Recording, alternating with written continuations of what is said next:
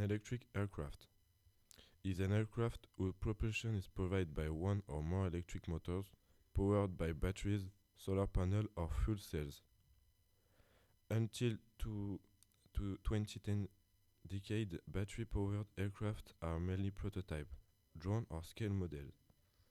Their mass production is not feasible because of their modest performance and competition from older, non-electric technologies that are more efficient and adapt to air transport, as the energy densities of electrical storage remains too low at this stage. The Solar Impulse 2 is a prototype of the Swiss Bertrand Piccard, powered by his own electrical production by solar panels, succeed in 2015 2016 in the history feat for an electrical plane to fly around the world.